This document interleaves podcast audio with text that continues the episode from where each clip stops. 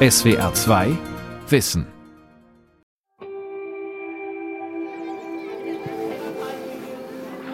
Das kam schleichend. Also zum Beispiel die Lungenschmerzen. Ich habe überhaupt gar nicht gecheckt. Für mich war es ganz normal, bis ich dann irgendwann gemerkt habe, okay, warte, Joggen funktioniert nicht mehr so richtig. Und das liegt nicht am Asthma. Und ich habe immer noch Kopfschmerzen. Liv geht langsam durch einen Park, atmet tief durch. Vor ein paar Monaten erkrankte die 20-Jährige an Covid-19. Sie erlebte einen leichten Verlauf, blieb 14 Tage in Quarantäne, wochenlang ging es ihr gut. Aber plötzlich kamen die Beschwerden zurück. Wie viele Menschen unter Langzeitfolgen nach Covid-19 leiden, ist noch nicht bekannt. Erste Studien liefern unterschiedliche Daten über die Häufigkeit, abhängig von der Schwere der Erkrankung. Aber selbst leichte Verläufe können Spätfolgen nach sich ziehen. Long-Covid. Langfristige Folgen einer Corona-Infektion. Von Anja Schrum und Ernst Ludwig von Aster. Dann kamen so Zitterattacken dazu. Da war ich zum Beispiel einkaufen und ich wollte mir so eine Packung angucken und habe sie in die Hand genommen und sie ist mir runtergefallen. Einfach weil meine Hände so gezittert haben, dass ich nichts mehr wirklich greifen konnte. Und das war ein ganz gruseliger Moment. Die Studentin bleibt stehen. Liv ist nicht ihr richtiger Name. Die 20-Jährige möchte anonym bleiben. Wenn man aufwacht, dann fühle ich mich total eklig. Also es ist so richtig, mir ist schwindelig, mir ist schlecht. Ich fühle mich, als hätte ich den Abend davor viel zu viel Alkohol getrunken, obwohl ich keinen Alkohol getrunken habe. Sie hat kein Fieber mehr, keinen Husten. Auch ihr Geschmackssinn ist schon längst wieder da. Aber sie fühlt sich schlapp, kann sich manchmal kaum aufraffen, um zu lernen oder spazieren zu gehen. Und dann noch das Zittern. So kenne sie sich nicht, sagt Liv habe ich auf jeden Fall schon mal im Internet geguckt und mir so ein paar Artikel angeeignet, wo Menschen darüber geredet haben, wie es ihnen ergangen ist und was ihre Spätfolgen sind. Dann konnte ich mich so ein bisschen identifizieren damit. Patienten und Patientinnen wie Liv hat Professor Carmen Scheibenbogen schon viele gesehen.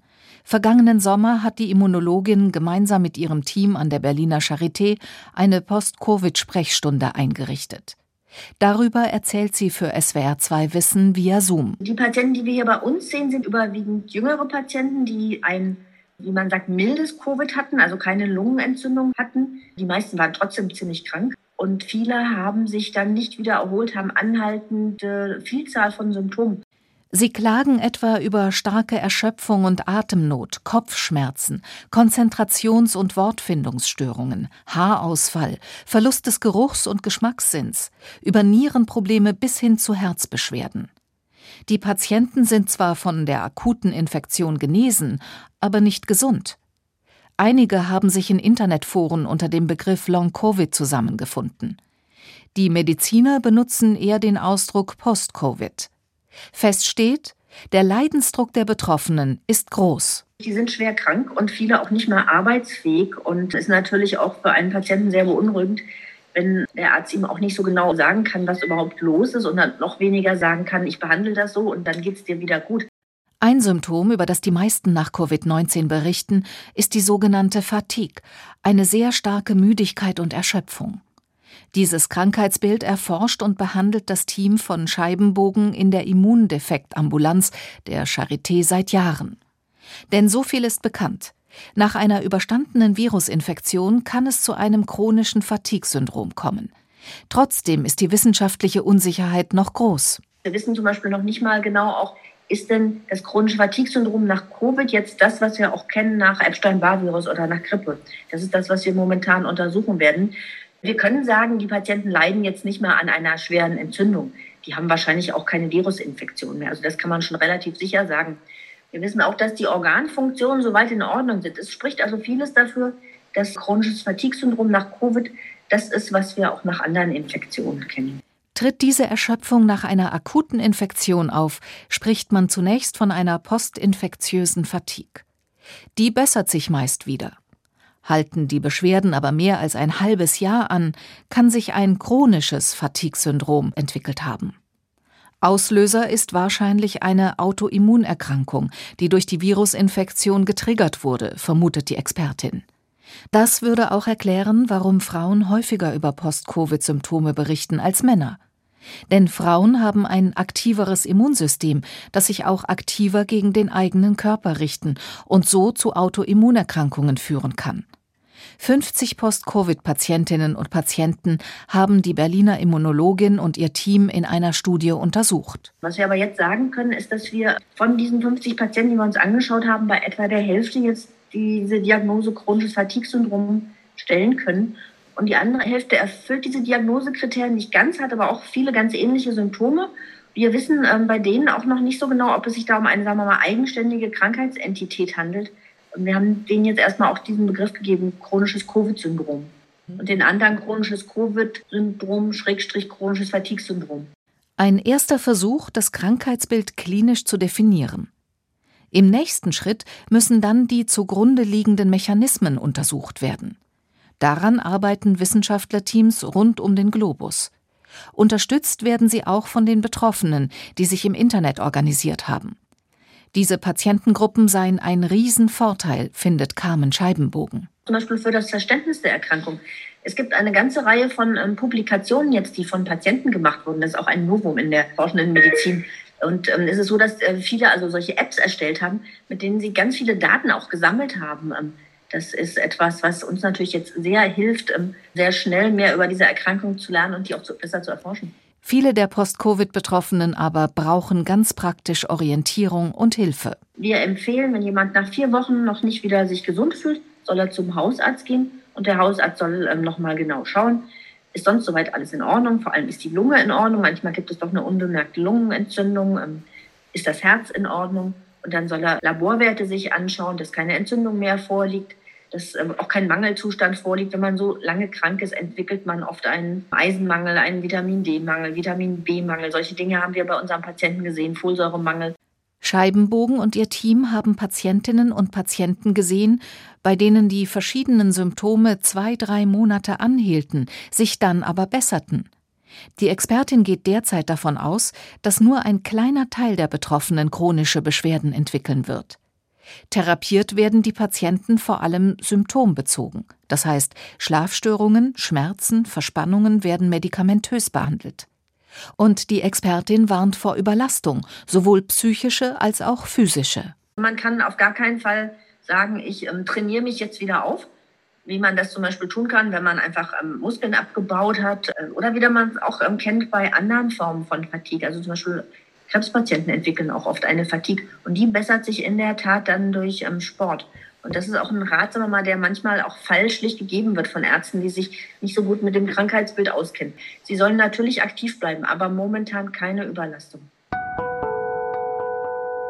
Man ist körperlich und konditionell ja völlig desolat. Also hier die Treppe hoch, das ging mit mehreren Pausen dann nachfolgen, wenn ich dann hier einmal in der Wohnung die Treppe hoch bin. Ich war fix und fertig. Astrid sitzt am Esstisch ihrer Maisonette-Wohnung. Die 57-Jährige ist ausgebildete Krankenschwester. Vor einem Jahr ist auch Astrid an Covid-19 erkrankt. Und das so schwer, dass sie acht Tage auf der Intensivstation liegen und über Maske mit zusätzlichem Sauerstoff versorgt werden musste. Als ich nach Hause kam, ja, also die Lunge, das habe ich schon gemerkt, dass äh, das noch sehr im Argen ist. Die kognitiven Sachen, das war besser, ist aber immer noch nicht ganz in Ordnung. Also so Konzentrationsstörungen sind nach wie vor da. Ja, die Erschöpfung. Also ich war ständig müde, wie gerädert von, vom Nichtstun. In den nächsten Wochen tauchten parallel neue Symptome auf. Schwere Herzrhythmusstörungen etwa und Haarausfall. Als ich nach Hause kam, da ging das so sachte los, wo ich immer gedacht habe, was ist denn jetzt? Und dann war das aber wirklich richtig beim Kämme früh büschelweise die Haare. Das ging bis Juli, ja doch Juli. Auch die Erschöpfung besserte sich nur langsam. Trotzdem fing sie im Mai wieder an zu arbeiten. Ihr Hauptproblem aber blieb die Lunge. Im Juni habe ich so gedacht, ja, ich hatte mir da mehr erhofft. Ich hatte vor Jahren schon mal eine Lungenentzündung im Sommer. Und das war dann aber nach, nach vier Wochen gut. Also da hatte ich weder Atemprobleme noch irgendwelche konditionellen Schwierigkeiten. Also das war mir eigentlich im Juni schon klar, dass äh, das noch ein längerer Weg wird. Am Berliner Institut für medizinische Systembiologie, einer Forschungseinrichtung des Max-Delbrück-Zentrums für molekulare Medizin. Dr. Emanuel Wieler kommt in den großen hellen Besprechungsraum und nimmt seine Maske ab. Der Molekularbiologe deutet auf schlanke weiße Röhren, die über einem Tisch surren. Es sind UV-Luftfilter gegen Viren. Uns interessiert, was geschieht in virusinfizierten Zellen und wir arbeiten damit mit Corona und, und Herpesviren. Uns interessiert, wenn so ein Virus in die Zelle reinkommt, was geschieht dann? Wie interagieren Zelle, Virus und Immunsystem? Die Wissenschaftler wollen das Schritt für Schritt entschlüsseln, um auf diese Weise herauszufinden, was genau einen schweren Krankheitsverlauf auslöst. Dazu vergleichen sie außerdem, wie sich Pandemien in der Vergangenheit entwickelt haben. Eine Pandemie, ein Virus, das es erst ein Jahr gibt, das ist natürlich schwierig, schon über Langzeitwirkungen zu sprechen. Das Thema an sich ist aber nicht ganz neu.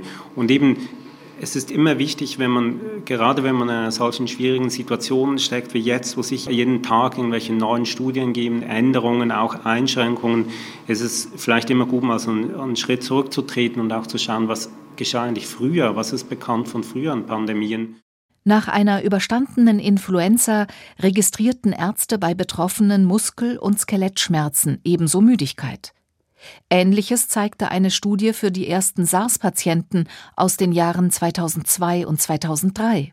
Die ersten Langzeitfolgen nach einer Pandemie wurden in den 90er Jahren des 19. Jahrhunderts beschrieben. Es gab 1889 bis 1892 die sogenannte russische Grippe und in den Jahren danach gab es eben viele Berichte über solche Langzeitfolgen. Das ist deswegen interessant, weil man annimmt, es gibt die Hypothese, die sehr wahrscheinlich nicht zu beweisen ist, dass diese Pandemie, diese russische Grippe 1890 ein Coronavirus war. Und zwar eines von den vier Coronaviren, die jetzt quasi zu harmlosen Erkältungskoronaviren gekommen sind. Also da schließt sich gewissermaßen der Kreis wieder. Doch was löst Spätfolgen aus? Fest steht, das Virus infiziert die Zellen und bewirkt eine Reaktion des Immunsystems. Das Anfangsstadium einer Infektion scheint eine Schlüsselrolle zu spielen, sagt Wieler. Genau dieser Zeitraum aber ist für die Wissenschaftler schwierig zu untersuchen. Wenn jemand im Krankenhaus ist, dann ist die Infektion schon sieben bis zehn Tage her, weil es ja recht lange dauert, bis solche schwerwiegenden Symptome erst auftreten. Das bedeutet, da wo es sehr wahrscheinlich wirklich interessant ist, nämlich den Beginn der Infektion, können wir als Patienten und Patienten nicht nachverfolgen, weil es ja erstmal schon vier Tage dauert, bis man, bis man überhaupt Symptome kriegt nach Infektion. Um die Krankheitsentwicklung beobachten zu können, infizieren Wieler und seine Kollegen Hamster mit dem Coronavirus. In dem Versuchstier läuft das Infektionsgeschehen wie im Zeitraffer ab.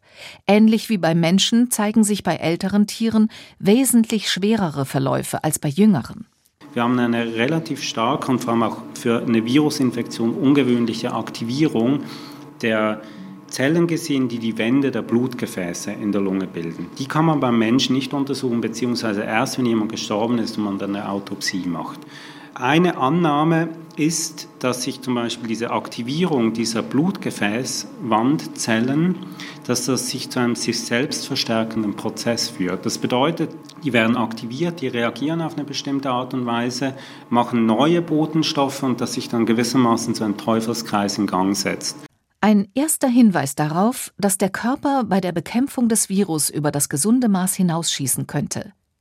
Doch welche Schäden verursacht das Virus, welche die Überreaktion des Immunsystems?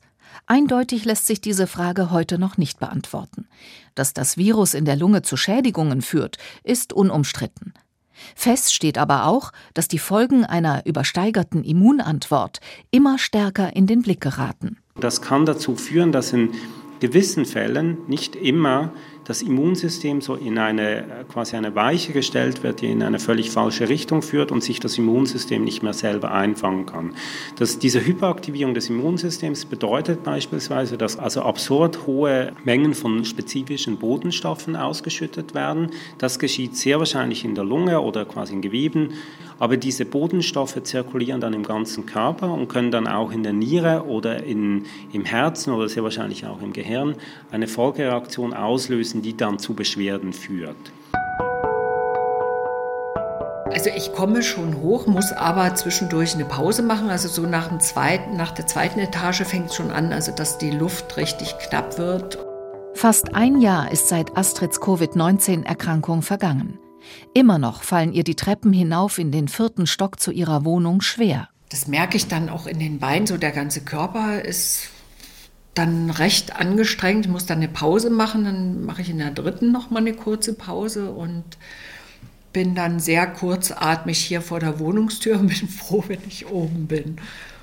Auch der Schlaf der 57-Jährigen ist nicht mehr so erholsam wie früher. Wenn früh der Wecker klingelt, also ich brauche schon mindestens eine Viertelstunde, ehe ich mich aufraffen kann, dann wirklich aufzustehen. Also ich fühle mich nicht ausgeruht. Der Haarausfall aber ist vorbei. Und auch die Erschöpfung habe sich ein bisschen gebessert, resümiert Astrid. Das geht auch so wellenförmig, dass eben manche Tage das schlecht ist. Also das merke ich morgens dann schon. Gibt gute Tage, wo ich dann auch gut hintereinander arbeiten kann. Sonst muss ich immer dann doch mal eine Pause machen. Aber die Lunge steht schon im Vordergrund. Auf dem Röntgenbild sähe ihre Lunge gut aus, sagt die 57-Jährige. Der Lungenfacharzt kann keine bleibenden Schäden erkennen. Und trotzdem. Das ist wie Lungenfunktion auf Sparflamme. Also wie mit angezogener Handbremse atmen. Also richtig durchatmen, das geht alles nicht und ist ein bisschen mühsam. Also ich merke schon, dass da noch Verbesserungsbedarf ist. Wir kriegen im Moment sehr viele Patienten, die schon lange beatmet sind zur Entwöhnung. Da sehe ich einen Großteil Corona-Patienten. Natürlich haben wir auch die Patienten, die selber schlecht geworden sind, auf unsere Intensivstation genommen. Dr. Dominik Dellweg ist Chefarzt der Lungenklinik Fachkrankenhaus Kloster Grafschaft. Grafschaft ist ein idyllischer Ort im Sauerland. Früher kurierten hier Bergleute aus dem Ruhrgebiet ihr Lungenleiden. Jetzt sieht der Beatmungsspezialist viele Patientinnen und Patienten nach Covid-19. Es sind nicht nur über 80-Jährige, die hier wieder auf die Beine kommen sollen. Auf der Frühreha-Station liegen auch jüngere Menschen. Ich habe jemanden gehabt, der war Ultratriathlet, der hat laufen lernen müssen, der konnte nichts mehr bewegen, der sich jetzt aber wieder zurück ins Leben kämpft. In die Ambulanz der Lungenfachklinik kommen Patienten, die die akute Corona-Infektion längst überstanden haben, aber immer noch unter Atembeschwerden leiden. Das sind Patienten, die teilweise gar nicht mehr im Krankenhaus waren. Das sind natürlich auch Patienten, die ich kenne aus dem Krankenhaus von schweren Verläufen, wo ich weiß, die haben schweren Lungenschaden und wo sich dann ähm, nach einer gewissen Zeit, nach Wochen und Monaten doch nicht so viel bessert, wie man vielleicht doch gehofft hätte. Das zeigen auch erste Studien. Zuletzt sorgte eine Untersuchung aus dem chinesischen Wuhan für Aufsehen. Anfang Januar im Lancet publiziert, kommt sie zu dem Schluss, dass rund drei Viertel aller stationär aufgenommenen Patienten noch sechs Monate nach der Klinikentlassung unter Beschwerden litten. Im CT der Computertomographie wurde bei der Hälfte dieser Patientengruppe noch Veränderungen an der Lunge beobachtet. Auch der Gasaustausch in der Lunge war, abhängig vom Schweregrad der Erkrankung, eingeschränkt. Den Beatmungsspezialisten Dominik Dellweg wundert das nur bedingt. Inwieweit die Lunge jetzt dauerhaft einen Schaden nimmt, hängt vor allen Dingen von der Therapie auch ab. Und zwar wird der Schaden hauptsächlich durch die Ärzte, durch unsere Therapie verursacht. Dadurch, dass wir zu aggressiv, zu viel, zu früh und auch zu lange beatmen. Die invasive Beatmung durch einen Luftröhrenschnitt hält die Corona-Kranken zwar am Leben, weil sie die Lungenfunktion unterstützt. Gleichzeitig kann diese Therapie aber schwere Schäden verursachen, zusätzlich zur virusbedingten Lungenentzündung. Wenn man sich dann ein normales CT anguckt und ein, ein Bild von denen, das sieht aus wie Dresden 45 in der Lunge. Einfach nicht schön. Ne? Das ist diese Vernarbung und ähm, an dieser Vernarbung kann ich nichts machen. Die Lunge versteift, büßt ihre Fähigkeit ein, Sauerstoff aufzunehmen und Kohlendioxid abzugeben. 10 bis 20 Prozent könne man im Rahmen der Rehabilitation wieder auftrainieren, schätzt Dellweg. Aber zu ihm kommen eben auch Patienten, die nicht beatmet wurden, deren Röntgenbilder völlig normal aussehen und deren Lungenfunktionstests unauffällig sind. Und trotzdem klagen sie über Luftnot. Und dann fängt irgendwo die Diskussion an, naja, hat er denn überhaupt was? Ja, der hat aber was. Und wenn man dann weiter guckt und macht mit denen mal einen Belastungstest, so eine Spiroergometrie, das ist quasi so ein Leistungstest, den auch die Spitzensportler machen für die Trainingssteuerung, wo man die Sauerstoffaufnahme, die Kohlendioxidabgabe äh, misst und wo man genau die anaerobe Schwelle berechnen kann, dann sieht man, dass die weniger leisten können und dass die auch weniger Sauerstoff aufnehmen können. Eine Erklärung könnte natürlich sein, dass diese Menschen sich aufgrund der Infektion und des Lockdowns einfach zu wenig bewegt haben. Die Mediziner nennen das flapsig die Couch Potatoes Theorie. Dagegen spricht, dass auch Patienten unter diesen Symptomen leiden, die regelmäßig joggen gehen, Fußball spielen oder Radfahren, so Dellweg. Letzten Endes kann ich jetzt nicht unterscheiden mit dieser Messmethode, es ist Trainingsmangel oder hat das Coronavirus doch funktionell was an den Muskeln gemacht, eine Entzündung, die dazu führt, dass vermindert Sauerstoff aufgenommen werden kann? Und ich kann im Moment auch noch nicht sagen, ist das reversibel oder bleibt das? Besorgniserregend findet der Experte, dass alle Fachgebiete Patienten mit eher mild verlaufenden Covid-19-Erkrankungen, aber anhaltenden Beschwerden sehen seien es Luftnot, Herzmuskelentzündungen, Nierenfunktionsstörungen, Gefäßschäden, Konzentrationsprobleme, fehlender Geruchs- oder Geschmackssinn. Dadurch, dass jetzt es eben zu doch diffusen Organschäden kommt im ganzen Körper, ist das Bild eben sehr, sehr viel bunter geworden. Und es wird nicht nur der, der Neurologe kriegt solche Patienten, der Kardiologe, der Pneumologe. Es ist jetzt wirklich durch diese Organvielfalt für jede Spezialabteilung auch was dabei. Und ich denke schon, dass das ein Schaden sein wird, ein körperlicher Schaden, der, mit dem wir noch lange zu tun haben werden. Da geht es um Arbeits- und Berufsfähigkeit. Wenn ich mich nicht mehr konzentrieren kann, wenn ich als Lehrerin Wortfindungsstörungen habe, werde ich nicht mehr äh, berufsfähig sein.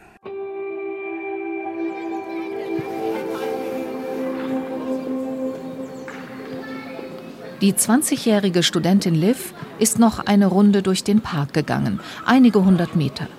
Das Katergefühl, die Abgeschlagenheit am Morgen sei in den letzten Wochen etwas besser geworden, erzählt sie. Sie komme besser aus dem Bett.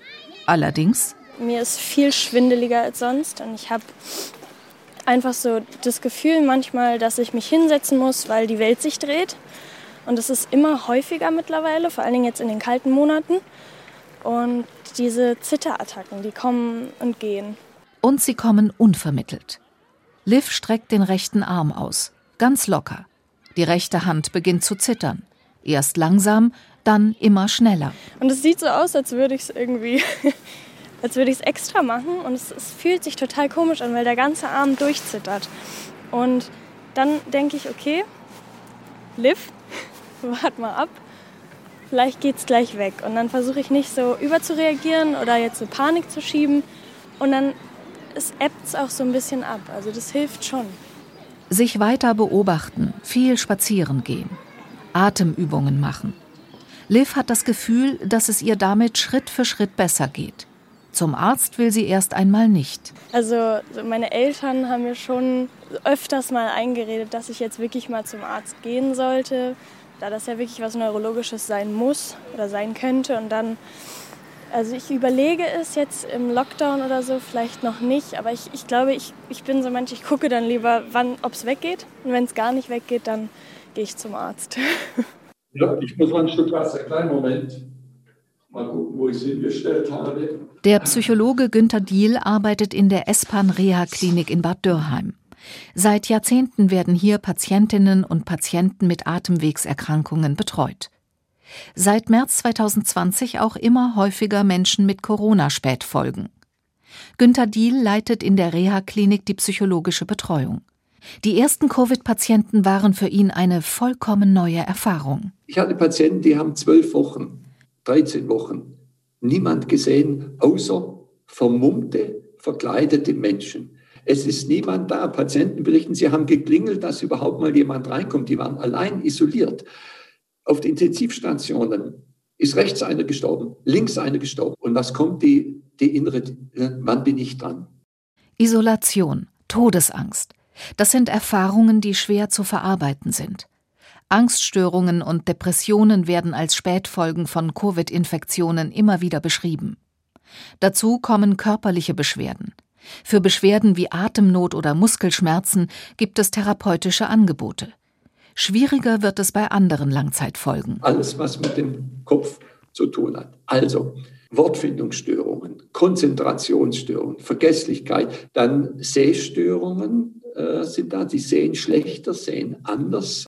Einige Patienten brauchen auch nach der Reha weiterhin psychologische Begleitung. Andere haben begonnen, sich selbst zu organisieren. Wir haben extra Covid-Gesprächsgruppen gegründet, damit die Patienten sich auch in der Gruppe austauschen können, weil in der Außenwelt viele ja gar kein Verständnis dafür haben, was passiert ist. Denn da heißt ja, naja, eine Grippeerkältung, das muss man jetzt nicht. Also Quer durch die Republik tauschen die Betroffenen ihre Erfahrungen online aus.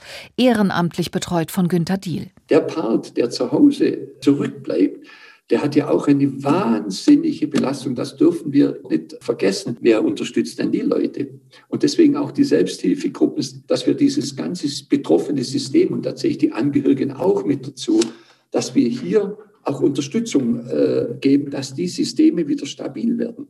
Für die Arbeitswelt gilt das ebenfalls. Die Spätfolgen einer Covid-Infektion haben fast immer Auswirkungen auf die Belastbarkeit. Einige Arbeitgeber zeigen dafür kein Verständnis, ärgert sich der Psychologe. Aber ich habe auch erlebt, dass die Leute gekündigt worden sind. Die waren in der Probezeit oder waren nur kurz da, die haben nicht viel Geld gekostet, äh, die Kündigung. Also hat man sie gekündigt, äh, befristete Arbeitsverhältnisse nicht verlängert. Man weiß ja nicht, wie belastbar die nachher noch so sind. Mittlerweile wurde bei rund 2,4 Millionen Menschen in Deutschland eine Covid-19-Infektion nachgewiesen. Wie viele von ihnen Spätfolgen entwickeln werden, kann heute niemand mit Sicherheit vorhersagen. Fest aber steht, dass die gesundheitlichen und sozialen Folgen die Gesellschaft noch lange beschäftigen werden. Die 57-jährige Krankenschwester Astrid kämpft auch ein Jahr nach überstandener Infektion mit Beschwerden. Trotzdem hat sie ihre Lebensfreude nicht verloren. Familie, Freunde und Bekannte unterstützen sie nach wie vor und selbst die Kollegen nehmen Rücksicht. Also die sind wirklich total toll und sind auch nach einem Jahr noch nicht genervt, wenn ich sage, ach, hm, fällt mir gerade nicht ein oder ich kann gerade nicht so schnell, ich schaffe gerade nicht so viel. Also die tragen das alles mit. Das ist echt Wahnsinn. Für den Weg zur Arbeit hat Astrid sich jetzt ein E-Bike gekauft. Ohne Unterstützung wäre das Radfahren zu anstrengend. SWR 2 Wissen. Manuskripte und weiterführende Informationen zu unserem Podcast und den einzelnen Folgen gibt es unter swr2wissen.de.